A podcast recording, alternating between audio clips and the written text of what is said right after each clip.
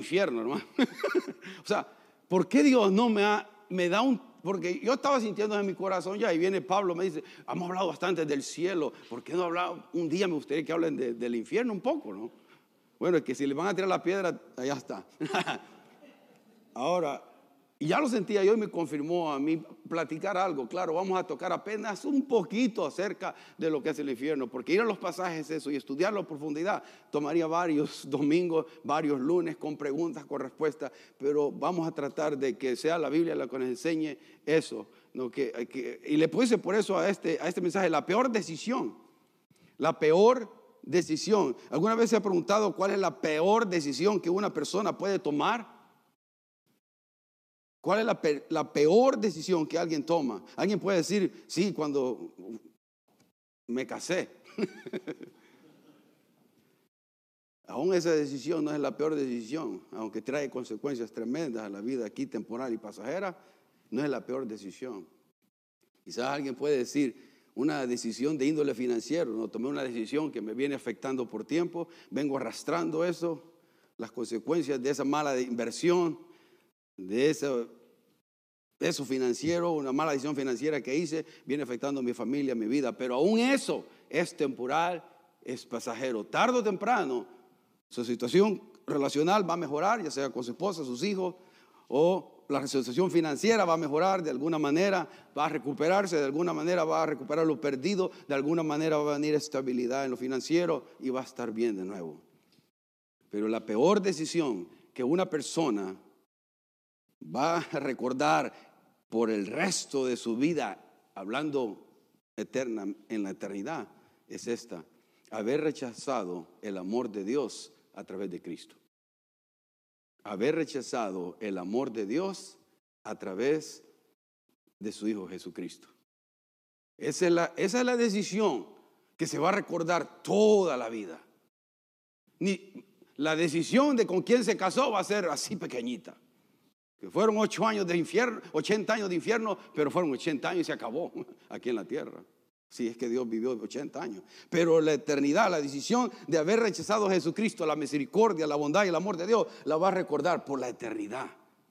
La, vida habla, la Biblia habla bien, bien claro, hermano, que cuando estamos en, ese castigo eterno hay conciencia y recordamos, las personas recuerdan perfectamente qué es lo que hicieron aquí en vida. Hay conciencia, se recuerda bien perfectamente. Todas las personas que lleguen ahí se van a recordar. Y se van a recordar porque quizás negaron o rechazaron a Jesucristo por, por incredulidad. Quizás por incredulidad, ¿no? Algunos dicen, yo no necesito un Salvador. Esos son mitos. o se consideran como básicamente buenas a sí mismas, ¿no? Yo no necesito, yo ya soy bueno. No necesito que un Salvador llamado Jesucristo. Esa es historia, eso es lo que sea, pero no necesito a esa persona que me limpie, que me lave, que me perdone, que me justifique, que me santifique, que me glorifique. Esa cadena preciosa, ¿no? En Romano. Otros quizás van a rechazar a Jesucristo por los placeres temporales de este mundo, porque atraen. Son cosas que del mundo ofrece que nos, nos distraen y los distraen de las cosas más importantes, no las cosas eternas. Eh, los, placeres temporales de este mundo tienen su, su, ah, eh, atracción poderosa, hermano, nos atraen. Y, las cosas del mundo, tal como el diablo las usa, tienen poder que, que apela a nuestra carne y nos distrae con facilidad. Lo hace, yo, lo, yo lo puedo sentir, hermano. El diablo tiene, usa todas esas cosas de distracción para mantenerlos desenfocados. Y uno tiene que hacer una conciencia, tomar una, una perspectiva, tomar una conciencia, un enfoque. Esto va a ser mi carrera. Si usted no toma una decisión, alguien la va a tomar por usted.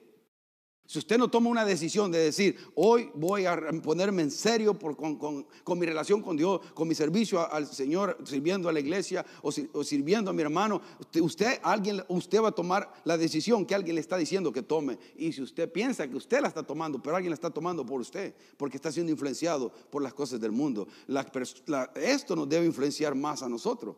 La palabra de Dios, sus parámetros, todo lo que aquí hay, sus mandamientos pero los deja de hacer eso y deja entrar los placeres del mundo. Y a la gente gracias a Dios que usted y yo ya vencimos esto, pero gente no va a venir a Cristo y va a rechazar el amor de Cristo por los placeres temporales que ofrece este mundo, porque sí son placeres.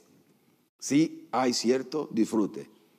Lo disfrutamos. Y quizás otra persona niegue a Jesucristo por miedo, ¿no? El rechazo social. ¿Qué va a decir mi familia? ¿Qué va a decir mis amigos? Yo no, ¿cómo me voy a identificar con Jesucristo? A decir que ya soy religioso, que ya soy aleluya.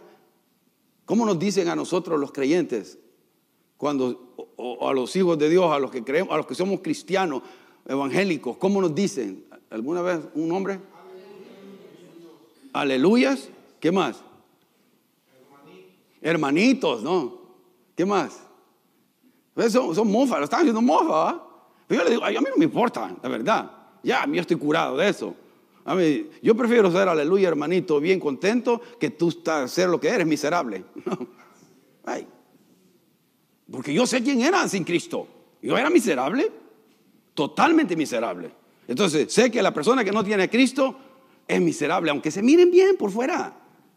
Se miran bien por fuera, pero yo le decía a mucha gente, y tuve conversaciones con mucha cantidad de gente, tengo conversación, y les digo, sinceramente, cuando ya lo estoy confrontando con la verdad del Evangelio, les digo, ¿eres feliz, sí o no? ¿Eres, tienes paz en el corazón, sí o no? A solas, cuando nadie te ve, ¿cómo te sientes? Y hay un cambio en el rostro de las personas. Y siempre el honesto dice, tienes razón, no tengo paz, no tengo paz. Ahora, como hijos de Dios, nosotros tenemos paz, la paz de Dios. Cultivémosla porque la tenemos que tener en nuestros corazones, no vivir en incertidumbre como viven las otras personas que no tienen a Cristo, a los que han rechazado y los que han tomado esta decisión tan lamentable de decirle no a la bondad y al amor de Dios. Ahora, estas personas deberían, como nosotros un día paramos, pararnos a reflexionar seriamente y preguntarnos, ¿qué si es esto verdad, hermano? Se ha puesto, o sea, tomamos convicción, hagamos raíces ahorita. ¿Qué si esto es verdad? ¿Qué si hay un, cielo y qué si hay un infierno? Hablando así, reflexionando realmente. O estamos jugando aquí, a, venimos a jugar a la iglesita a cantar. Juguemos de cantar, juguemos de cantarle a alguien y hacernos sentir a nosotros bonito, bien. Aleluya y vámonos a casa. O es, o es la realidad. Hay verdaderamente un lugar de castigo eterno y hay verdaderamente un lugar de gozo eterno. Si existe, nuestra vida desde ahí tiene que tomar otra perspectiva, hermano. Ya. ¿Cómo vemos a las personas? ¿Cómo vemos a nuestros seres queridos? ¿Cómo vemos a nuestros amigos? ¿Cómo vemos propia vida? Si es verdad, ¿es realmente el infierno real? ¿Es eterno el infierno? ¿Quién va a ir al infierno? ¿Y por qué fue creado el infierno? Ahora, es interesante que la mayoría de, encuestas que hacen, es interesante, que hay un porcentaje mucho, muy alto que creen en el cielo, pero no creen en el infierno, ¿sabes? Todo el mundo va a ir al cielo. El universalismo, ¿no? La creencia de que todo el mundo va a ir al cielo. En los funerales el tipo ha matado a 5 a, cinco, diez, descuartizó a otros 5, 10 y ya va a estar en el cielo. Imagínense desde ahí el punto, la necesidad que exista un infierno, ¿sabes? Porque si no existe un infierno, no debería, no debería haber cielo. El cielo es cielo porque hay un lugar de castigo. E, es necesario, basado de un Dios amoroso y justo que exista el cielo, pero que exista el infierno, porque el infierno debe castigarse al malo, hermano. Debe castigarse. Ahora usted diga, pero si todos somos malos, por eso es la gracia de Dios a través de Jesucristo. Ahora, cualquier persona, por malo que haya hecho, porque haya descuartizado a quien sea, puede ser perdonado y lavado por la sangre de Cristo y pasar la eternidad con Cristo. Porque la justicia de Cristo es imputada en la persona. La santidad de Cristo es imputada en la persona. Y es santa, aleluya. Es justa delante de Dios.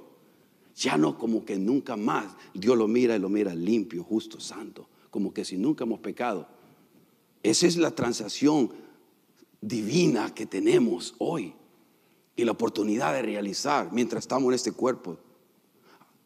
Aunque muchos la hemos dejado de apreciar ya. Decimos que somos creyentes, pero me da lo mismo no congregarme, me da lo mismo no orar, me da lo mismo no leer la Biblia, me da lo mismo no poner mis dones y talentos a los pies de, mi amo y hacerlo consistentemente. Hacerlo consistentemente. En las buenas y en las malas, en la abundancia, en la escasez, en la enfermedad, en salud. Ese es el tipo de cristianismo que va a transformar el mundo, no el cristianismo aguado que tenemos hoy. Hermano, es un cristianismo aguado. ¿Estamos de acuerdo, sí o no? Si las personas con un poquito de sacrificio ya quieren que le saquen un trofeo.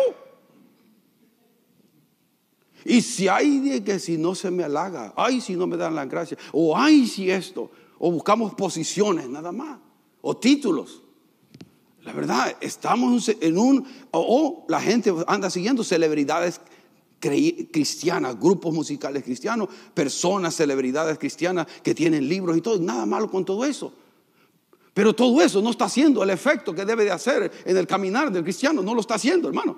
Tenemos un cristianismo aguado que no evangeliza, no evangelizamos, no compartimos del amor de Dios con las personas que, están a nuestro lado, nuestros familiares, amigos, y, nada. no, no, lo estamos haciendo, estamos diciendo, no solo usted, hermano, esto es general. Ahora, yo lo digo porque hablo esto en contexto de que hay un cielo y en contexto que hay un infierno. Debemos de tomar en serio esto porque si hay realmente un infierno, yo debo hacer todo lo posible para que gente no vaya ahí.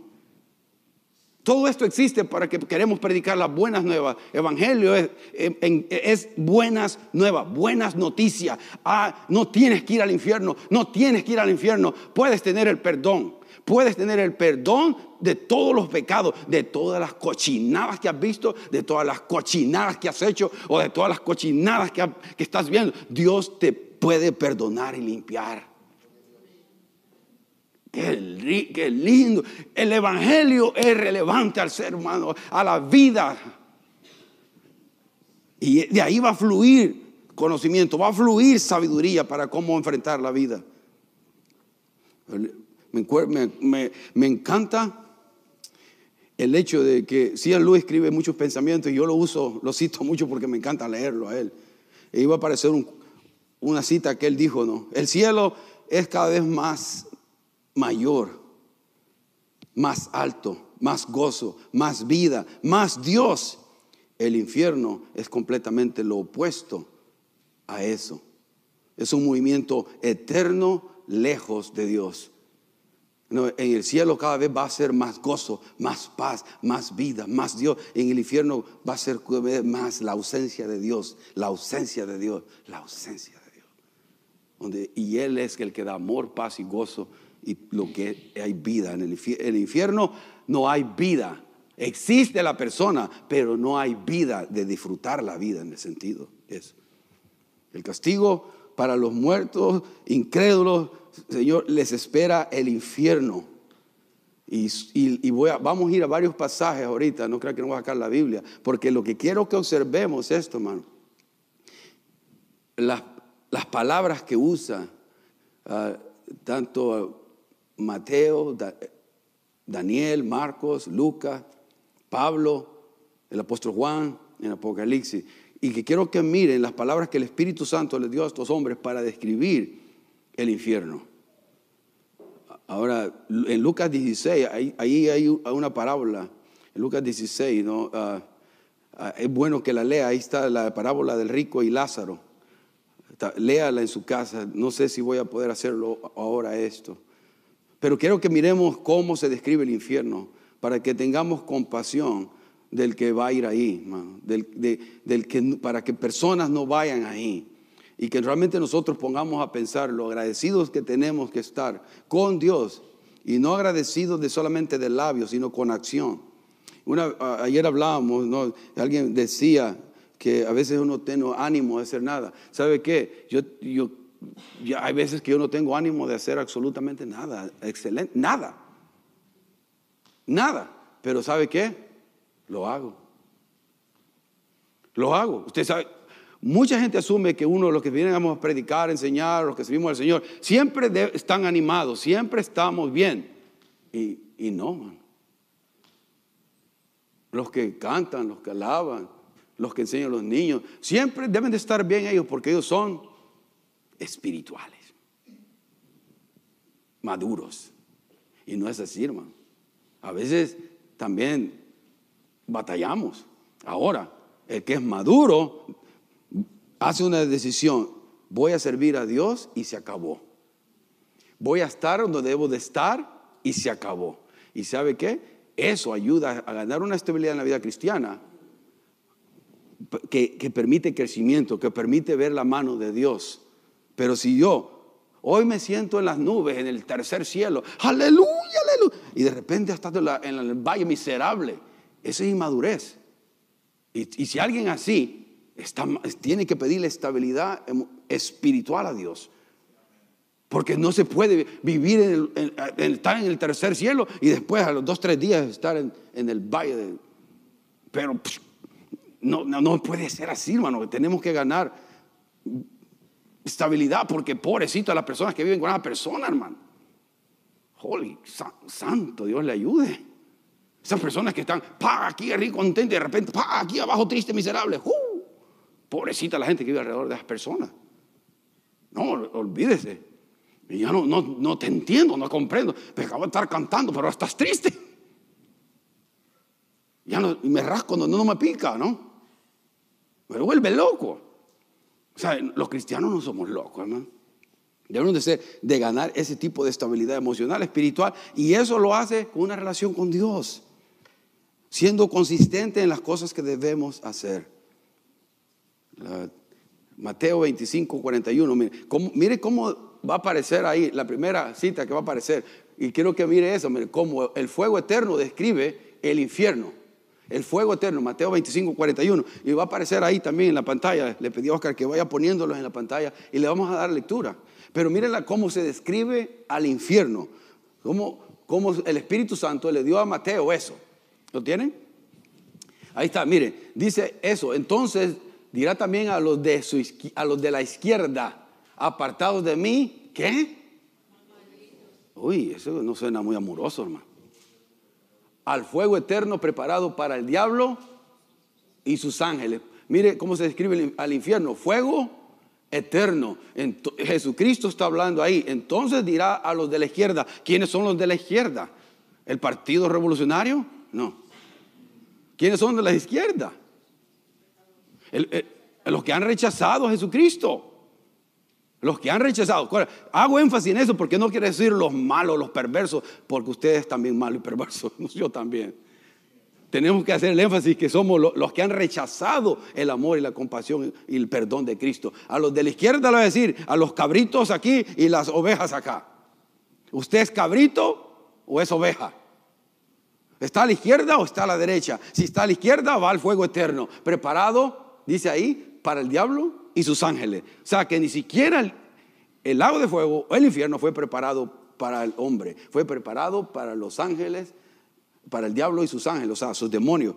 Pero ahí va a ir la persona por decisión propia, va a ir ahí, por rechazar a Jesucristo. Por el simple hecho de decir no a la bondad de Dios. ¿Sabe qué? Por ejemplo, si yo le comienzo a predicar el Evangelio, dice usted, ay, ay, tengo sueño. ¿Verdad? El Evangelio comienza a perder la gratitud que debemos de tener al oír las buenas nuevas. Porque el hecho de oír el Evangelio quiere decir que yo soy perdonado. Yo, he recibido y soy recíproco, he recibido el amor de Dios, me ha perdonado, me ha dado vida eterna, me ha perdonado y ya, ya no voy a ir al castigo eterno, ahora voy a ir a la gloria eterna con los que eh, con el favor de Dios, sus seres queridos, si mueren en Cristo, los va a ver. Si no mueren en Cristo, no los va a ver. Aún su madrecita, si rechaza a Cristo, va a estar en el infierno. ¿Veo cómo feo se siente eso? Pero es cierto lo que acabo de decir, sí o no. Ahora, Dios decide quién va. Él conoce los corazones, nosotros no. Yo no puedo mandar a nadie decirle, vea, ya, vea ni, ni, por, ni por cerca puedo pensar decir, vete al... No puedo decirlo, hermano. ¿Cómo voy a decirle eso a alguien? Eso es lo peor, ni a la peor persona le voy a, dedicar, decir eso. No, Dios sabe y va a pesar los corazones. Él sabe qué tipo de iluminación, conocimiento hubo en esa persona de, Dios para que lo va dónde va a ir. Solo Dios conoce los corazones, pero no queremos que vaya al lago de fuego, al infierno. ¿Es real, sí o no, el infierno? Es real. Ahora, ¿qué dice el otro? El otro, pasaje es en, y vamos a ver, ver varios. El, Mateo 3.12, Mateo 3.12, si lo pueden poner, el fuego que nunca se apaga, el fuego que nunca se apaga, Mateo 3.12. Uh, mire, este, es el otro tema. Búsquenlo ahí, su Biblia. Uh, a lo mejor quizás les voy a facilitar el trabajo a ellos yo y buscarlo yo quizás. Mateo 3:12. Pero ahí está, ahí está, dice, sí, porque me interesa que lo vean allá también en casa. Si, su aventador está en su mano y limpiará su era y recogerá su trigo en el granero y el granero la paja en el fuego que nunca que se apagará. Esa es la manera, si usted ve el contexto, eh, eh, y quemará la paja en fuego que nunca que se apagará. Ahora, muchos dicen que el fuego ahí no es literal, que habla de un castigo eterno. Algunos que piensan que no es literal. Ahora, literal o no, se, se sume por todas las donde encontramos el pasaje donde se encuentra esto de fuego eterno, la llama que nunca se apaga y todo esto, ah, sabemos que no es algo placentero. Puede ser una hipérbola, puede ser una metáfora, pero lo que sí sabemos es esto, que existe un lugar de castigo, quizás no sea un fuego literal, pero algún tipo de fuego diferente va a ser. Y la gente no se va a quemar, va a sentir como quemarse, pero no se va a quemar. Va a estarse quemando con conciencia por los siglos de los siglos, de los siglos, de los siglos. Con, conocimiento de haber tenido una oportunidad, de haber recibido a Cristo y estar en otro lugar. Eso de, así dice la Biblia. Por eso, por eso les digo que vamos a tocar puntos que quisiera ahondar más, pero no nos vamos de aquí. Daniel 12, 2. Daniel 12, 2. Eh, habla ahí que habla de vergüenza y confusión perpetua.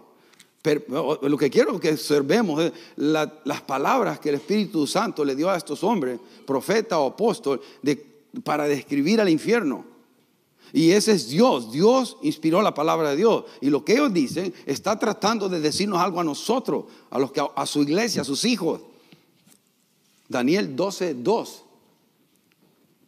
Y dice, y muchos de los que duermen, hablando metafóricamente de morir, en el polvo de la tierra serán despertados. Mire, van a ser qué? Resucitados. Unos para qué? Unos para vida eterna y otros para vergüenza y confesión ¿qué? perpetua. Ah, e, esa es la palabra de Dios, hermano. Yo solo estoy leyendo. Ok, solo le estoy presentando cómo se describe este castigo eterno llamado infierno para que sepamos lo doloroso que es esto.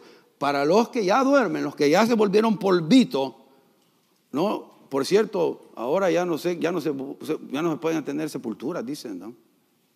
Se pueden tener sepulturas, donde, pero por, por, 20 años nada más, dicen. No sé, estaba comentando de eso.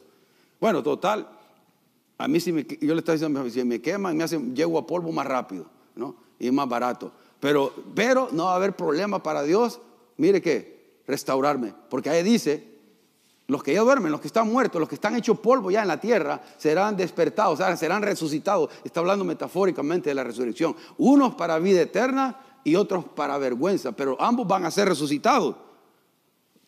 Tanto el inconverso, el incrédulo, el que rechazó a Cristo, como el, que, el creyente va a ser resucitado. Y van a ir a dos lugares diferentes, a dos experiencias diferentes. Una de dolor eterno y otra de felicidad eterna. Y que la felicidad va a ir en incremento, hermano. Imagínense en el cielo la felicidad, cada vez más feliz, cada vez más feliz. Ya, ya, no aguanto. Ese es el cielo. Pero, el, pero lo opuesto es el infierno. Cada vez más dolor, cada vez más dolor. Dice, va a ser como el crujir, ¿no? De, de dientes y, gruñir de dientes. ¿Saben las personas que se ponen unas cosas porque cuando duermen los apretan y les y truenan los dientes? Eso es horrible, hermano. Cuando uno anda tenso del trabajo o por el perro o por el esposo o la esposa, no, no, no, no sé. Está tenso aquí, va. Tenso. Y la, y, la, y hace los dientes. ¿Saben que algunos, si sigue apretando, le puedes sacar los dientes si sigue así? Pueden, por eso tienen que ponerle esas, esas cosas especiales, porque si no, pero imagínense, va a ser el crujir de dientes de dolor en el infierno. Y escucharse, oh, eso es como, esa es la, la manera que se describe el infierno. Y es, tremendo. Marcos 9, 44 al 49. Marcos capítulo 9, del 44 al 49, dice que describe ahí un lugar donde el gusano de ellos no muere y el fuego nunca se apagará. Él nunca se apaga, como un gusano. El gusano de ellos no muere y el fuego nunca se apaga. Ya cuando lo tengan, ah, ahí está. Allá. Sí, y, si, y si tu pie te fuera ocasión de caer, ¿qué dice? Córtalo, está hablando de cómo lidiar con el pecado. Mejor te es entrar a la vida, a la vida eterna, cojo, que teniendo tus pies, dos pies, y ser echado en el infierno al fuego que no se puede, que, no puede ser apagado. Es, ese es, es, otro pasaje. Eh, oh, sigamos, porque hay otra, hay, más, ah, ¿no? Sigue más. Dice, donde el gusano de ellos no muere y el fuego nunca se apaga. Ahora tendríamos que recordarles de nuevo, no olvidemos que va a haber parientes suyos y míos que pueden estar ahí, amigos que pueden estar ahí. Y no lo podemos tomar así, mire. Oh, ya tengo hambre. ¿Dónde vamos a comer? No? Tengo unos tacos, ¿no? Unas pupusas. Así lo tomamos, hermano. La iglesia así está. Así está la condición de la iglesia. Ay, qué chulada, hombre. Tuvo buen el servicio, va. Aquí, wow. O sea, que o no me gustó cómo predicó el pastor. Siempre regañando el hijo. Ah, ¿qué pasó? Eh, todo a la ligera, todo, todo es así, hermano. Yo le pregunto a usted, pregúntese usted, ¿será que tomamos las cosas a la ligera? ¿Realmente hemos, hay una pregunta seria, nacido de nuevo? ¿Y hemos entendido la plenitud de lo que significa ser hijo e hija de Dios? Para tomarlo todo tan ligera, todo el tiempo. O sea, todos tenemos nuestras temporaditas, ¿verdad? De batalla, de lucha. Pero ¿Cuándo va a ser que salgamos de, eso y decir, Señor, gracias, gracias, gracias, gracias por mi salvación, gracias por la vida eterna, gracias que no voy al infierno, gracias? Porque si creo eso, debe generar algo, debe hacer algo en nuestro sistema. Porque hermano, todos pensamos, yo tengo 50 años, voy para los 60 ya, y yo tengo como 20, 20 años, me cuento yo, con, echándole ganas a hacerle daño al diablo lo más que pueda. ¿no? Y llevarme cuanta gente pueda al cielo. Ese es mi propósito de existencia ya. Ya no pienso tener dinero en el banco, ya no pienso tener más hijos, ya Ruth ya no puede tener. pero, pero, ni yo tampoco, pero pienso llevarme al cielo la mayor cantidad de gente que pueda y llevarme la mejor eh, y crear creyentes lo mejor creyentes que, que pueda haber, que el Espíritu Santo a través de lo que pone a mí pueden haber creyentes fervorosos, una iglesia que ame a Dios y que nos amemos entre nosotros. Ese es mi trabajo por el resto de 20 años, simple y sencillamente, para que antes que venga el Señor, si me da salud, si es que vivo hasta los 20 años, pero, pero imagínense que Dios decida llevarme. Gloria a Dios, me encontró trabajando, me encontró soñando para Él, me encontró pensando abrir iglesia allá, encontrar allá, hacer esto. Me pensó soñar, me encontró soñando y trabajando. Me llevó. Entonces, ¿a qué lo va a seguir? Tú vente. gloria a Dios. Gloria a Dios. A mí no hay nadie que mata aquí en la tierra ya, nada, nada, hermano, nada. Absolutamente nada. Y por eso puedo disfrutar todo, ¿sabes? Porque no estoy amarrado ahí. Porque tengo que tener un carro. Porque tengo que tener una casa. Porque tengo que tener, tengo que tener el banco. Porque tengo que tener esto. Y nada malo en eso, hermano. Nada malo otra vez. Pero la felicidad no está ahí. El rico sabe que la felicidad no está ahí. El pobre sigue pensando que está ahí. Los ricos se tiran de los, de los edificios. Jim Carrey decía, por un poquito de paz, por un, por un ratito de paz yo daría toda mi fortuna. Nosotros tenemos lo mejor, las buenas nuevas de Cristo Jesús, la salvación y la vida eterna, el perdón de los pecados, la esperanza, y no tenemos que ir a ese lugar. ¿Qué es el otro punto? Si le hacen clic a el otro, ¿qué dice el otro? Ya me falta poco, mano. Dele. ¿Cuál es el otro? Uno, dos, tres. Pon. Un lugar de tormentos y llamas. Lucas 16, 23 y 24. Y si no fuéramos a la Biblia, ¿Qué es ese? No. Y en el Hades, y, en el Hades alzó sus ojos, estando, estando en tormento, y vio de lejos a Abraham y a Lázaro en su seno. No, mire, el lugar de, tormento. Entonces, digamos, entonces él, dando voces, dijo: Padre Abraham, ten misericordia de mí y envía a Lázaro para que me moje la punta de, de su dedo en agua y refresque mi lengua porque estoy atormentado en esta llama. Lucas 16, hablando del rico, ¿no? Y el rico está consciente ahí. Y no, no es que los ricos van al infierno, no estamos diciendo eso, hermano. Lo que está diciendo es que esa persona, en, ese, en esa no se considera una parábola, se considera que es una, una historia real que Jesucristo dio. Está hablando de un hombre que, que, murió y se fue al infierno y Abraham fue al seno de Abraham, que representa el cielo. El Hades es eh, una terminología de infierno, un lugar donde se tiraban los muertos. Es, es, es, lo que tiene el judío en mente, como el Seol en el Antiguo Testamento. Pero el Hades es un lugar donde se tiraban los muertos y ahí estaba, en el infierno, el hombre rico. Pero ¿sabe qué? Nota ahí, está consciente está consciente de que está siendo atormentado y eso es lo que le quiero que usted mire, que las personas no, no ya se mueren, eh, eh, eh, hay una creencia de que simplemente dejamos, cesamos de vivir, pum, la materia se destruye, pum, se acabó y ya está. No, hay un alma. El cuerpo este puede volverse al, polvo, pero hay un alma, hay un verdadero usted, una verdadera persona que va a pasar en uno de los dos lugares, el cielo o el infierno, en conciencia. En el cielo voy a conocer a las personas, hermano. En el cielo voy a conocer a, mi hijo, a mi esposa, voy a conocerla a ustedes si, si nos vemos allá. ¿No? Si nos vemos allá. Asegúrese de estar allá, hermano. Ya está seguro. Amén. Gloria a Dios. Ah, yo, yo, lo estoy hablando así, no para ponerle duda, sino para que tenga la certeza de, de, de ponerme en serio mi decisión.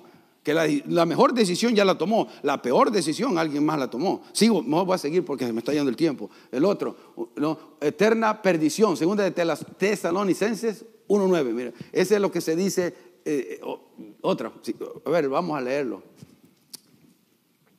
A ver si los puse en problemas los hermanos ahí porque no lo traje yo aquí, pero los cuales, dice, sufrirán pena de eterna perdición, excluidos de la presencia del Señor y de la gloria de su poder. Lean en la casa el contexto de estos pasajes, no puedo ir, no puedo ir ahí. Otra vez, solo me interesa introducirles a la terminología del infierno, a los cuales sufrirán pena de eterna perdición, eterna. ¿Qué la, la idea de eterna, ¿qué, ¿qué le da a usted la idea?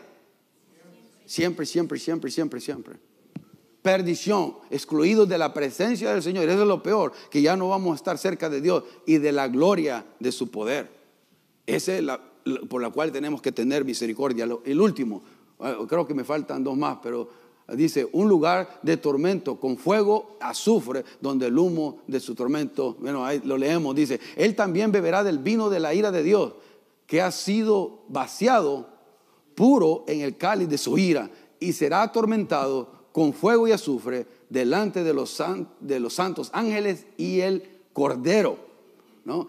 Y el humo de su tormento sube por los siglos de los siglos y no tiene reposo de día ni de noche los que adoran a la bestia y su imagen, ni nadie que reciba la marca de su nombre. Ahí está. Esos van a ir ahí, ¿no? Ese es, ese es, es, vamos, permíteme llegar ahí. Quiero, quiero hacer énfasis en algo en ese es Apocalipsis ese, ¿verdad, Apocalipsis 14, 10, porque me interesó a mí eh, este, ah, es porque a veces pensamos que la gente se está saliendo con la suya, ¿no? 10 dice, ah, no, no, es este, es el próximo, Apocalipsis 20, 20, 10, el 20, 10, ¿qué dice? Ahí está. Es el, último que tenemos en esta mañana, que dice que habla del lago de, de, fuego y azufre, donde los impíos serán atormentados de día y de noche por los siglos de los siglos. Dice así, ¿no? Y el diablo que los engañaba fue lanzado al lago de fuego y azufre, donde de, de donde estaba la bestia y el falso profeta. Eso me, llama, lo que quiero llamarle la atención, el falso profeta. Y serán atormentados de día y de noche por los siglos de los siglos. Mire, los ¿quiénes son los falsos profetas? Hermano, ¿quiénes son? A quien está hablando acá. ¿Quiénes son? A los que engañan. A los que andan predicando mala, mala doctrina, mala enseñanza. ¿Sabe cuál sería una mala enseñanza? Y yo sería un falso profeta. Hermanito, no hay infierno. No hay infierno, hermano. Todos somos buenos. Todo mundo va a ir al cielo. Todo.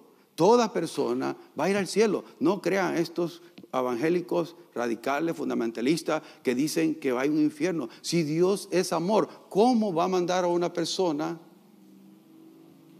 al infierno? Ah, y, la mucha de la gente dice, amén, Dios es amor. Sí es cierto. ¿Eh? Y van a ir a terminar un lugar por estos falsos profetas, falsos maestros. Van a dar cuenta a Dios. Mire, por eso aquí Dios trata con mano fuerte con ellos, porque, porque por muchos, también por falsos profetas, o falsos maestros, gente va a acabar en el lugar equivocado. Y yo prefiero, hermano, que usted me odie, pero que vaya al cielo. Yo prefiero caerle mal, pero que vaya al cielo. Yo prefiero caerle mal, pero decirle la verdad. Pero yo prefiero eso, hermano. Porque lo que estoy diciendo no es popular. La que me está escuchando allá, hay gente que me va a tirar piedras. Pues. Y está bien. Si le tiraron piedras a Jesucristo, nosotros lo estamos enseñando lo que Él enseñó. Termino, termino con esta pequeña ilustración. Porque una de las cosas que nosotros no podemos considerar en nuestra mente es el hecho de que cómo voy yo a estar tranquilo sabiendo que un ser amado va a ir al infierno o que está en el infierno. ¿Cómo voy a estar yo bien en el cielo si un ser amado mío, un ser querido, póngale lo más, un hijo, una madre, un padre, un hermano, ¿cómo es que, que voy a estar yo feliz en el cielo? Sabiendo que alguien está en el infierno. ¿Cómo? Ahora voy a pedir ayuda. Andrés, párate aquí, por favor. Va a parar en la cámara. A ver quién me ayuda. A, ver quién se anima. Luis, me tenés a ayudarme. Y el hermano Marcial, pase también, por favor. Y ahora él va a ser Jesucristo. Hoy te tocó bien, ¿no? Hoy te tocó bien acá. Y tú aquí, aquí vas a ser, tú vas a ser Hitler. Hitler, todos sabemos quién es Hitler, ¿no? Mató a cuántos, 6 millones de, de judíos, ¿no? Y más. Hizo un desastre. Él es Hitler, él es Jesucristo. Y el hermano Marcial es el apóstol Pablo. El apóstol Pablo, que, que después de Jesucristo, para muchos, él es el hombre más santo que ha caminado aquí en la tierra. El hombre más santo, escuche bien, que ha caminado aquí en la tierra. ahí está Hitler y allá está Jesucristo. ¿Con quién cree que él debería estar ahorita? Pablo, el hombre más santo que ha caminado aquí en la tierra. ¿Con quién, dónde, debe, dónde debo ponerlo a él? ¿Con Jesucristo o con Hitler? Con Hitler. ¿no? Le toca aquí. Mire, le toca acá y aquí estaría usted y yo también. Ahora, mire, mire el espacio que hay. El hombre más santo y el hombre más perverso quizás que pudo haber existido en la historia. Ahí está Pablo. No tiene nada que ver con Jesucristo. Mire, mire el espacio que hay acá. Ahora, ¿por qué? Porque todavía él, aunque ha sido lavado, justificado con la sangre de Cristo, todavía está el pecado en él. El pecado todavía está y mora en él. Él lo dijo en 1 Corintios 7, ¿no? Aquí encuentro una ley. Lo que quiero hacer, no hago. Lo que no quiero hacer, eso hago. ahí encuentro una ley. El pecado mora en mí. Por eso ahora él se identifica todavía con Hitler. Pero vendrá un tiempo donde Él ha sido justificado, sí, pero donde va a ser santificado y glorificado. Cuando ya Él ya esté en la mera presencia de Él, entonces la plenitud de lo que Jesucristo ha hecho, ahora Él está completamente sano ya, santo, ya es glorificado, está en el estado de glorificación. Ahora, en este estado de glorificación, ahora Él sí puede ver todo con mayor claridad. Cuando está en este estado, no puede entender cómo mi hermanita o mi mamá puede ir al infierno, pero en este estado de glorificación, puede decir, Dios es santo, ahora entiendo que tiene que mandar a, quien sea ahí al infierno. Pero ahorita nosotros nos identificamos más con el hombre más perverso del mundo, Hitler. Y por eso nosotros cuestionamos la santidad y el amor de Dios, porque el pecado no nos no nos deja ver la santidad de Dios y la realidad de quién realmente somos nosotros. Somos malos. Por más santos que queramos, estamos con Hitler juntos. Pueden sentarse, gracias. Hermano. Oremos, hermano. Gracias. Señor, gracias. Gracias por la misericordia que has tenido de nosotros para que un día, cuando muramos y partamos de este mundo, vamos rumbo al cielo. Y eso es únicamente a tu bondad, a tu misericordia. Eso es únicamente a que tú enviaste a tu Jesucristo a rescatarnos, a salvarnos, a redimirnos para contigo, a reconciliarlos contigo, para que podamos tener esta relación contigo nuevamente. Señor, gracias, gracias, gracias que todavía, Señor, el pecado mora en nosotros. Todavía el pecado nos hace hacer cosas que no queremos hacer y evita que hagamos cosas que sí queremos hacer. Y nuestra visión está nublada y no podemos entender a, a plenitud todo lo que ya somos en ti y todo lo que tú eres. Perdónanos, pero ilumina nuestro entendimiento Ilumina nuestra mente y corazón para poder entender la plenitud de todo lo que tú eres. Señor, un día veremos, te veremos cara a cara. Y quizás ese día para algunos ya esté cerca, sin saberlo. Quizás un día, ese día ya está más cerca que nunca. Y si es hijo de tuyo, si es hija tuya, te pido en el nombre de Jesús que le inquietes y que se ponga cuenta contigo. Que no juegue más a ser cristianos. En ningún lugar del mundo donde llegue mi voz, Padre, llama, llama con tu Espíritu Santo y pueda restaurar vidas y pueda restablecerle a una condición espiritual mejor de la que en este momento está. Para que puedan experimentar tu amor, tu gozo, tus propósitos, tus planes en sus vidas que el diablo ha querido detener y parar para que tu nombre no sea glorificado en sus, en sus vidas.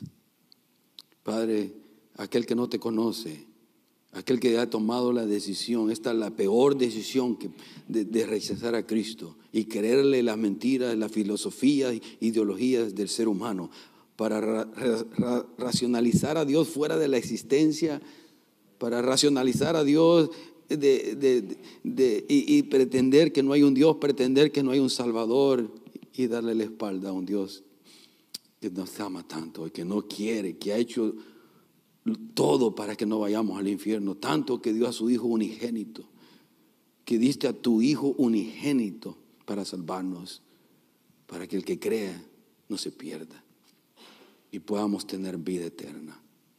Señor, abre los ojos de las personas que no te conocen. Oremos, hermano, oremos por, por nuestros seres queridos. Tome ahí unos 30 segundos para ya no pensar en usted. Pensemos en alguien que si muere hoy podría ir al infierno. Pensemos en alguien que si muere hoy puede pasar la eternidad en el castigo eterno. Ore por esas personas. Que Dios abra su el entendimiento, que quite la ceguera espiritual. no vamos a hablar, que por lo menos intercedamos por ellos para que Dios envíe a otras personas a hablarles de su inmenso amor.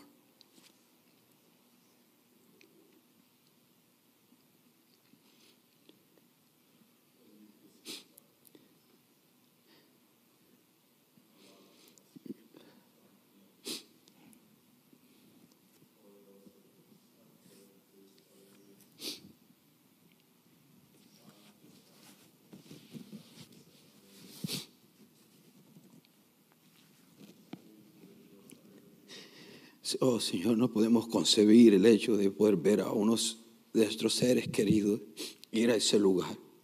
No en este estado de pecaminosidad, Señor. No en este estado de, esta naturaleza mala que tenemos.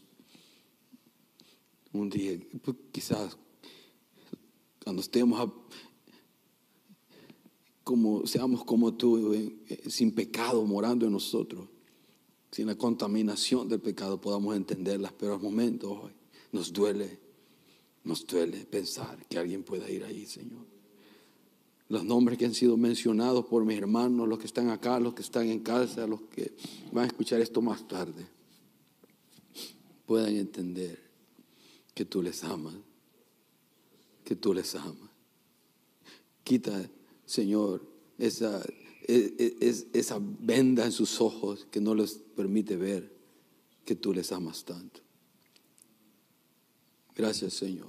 Sabemos que esto es conforme a tu voluntad, el pedir por los perdidos, pedir aquel que, por el que no te conoce, para que sea salvo, como un día nosotros nos salvaste, Señor.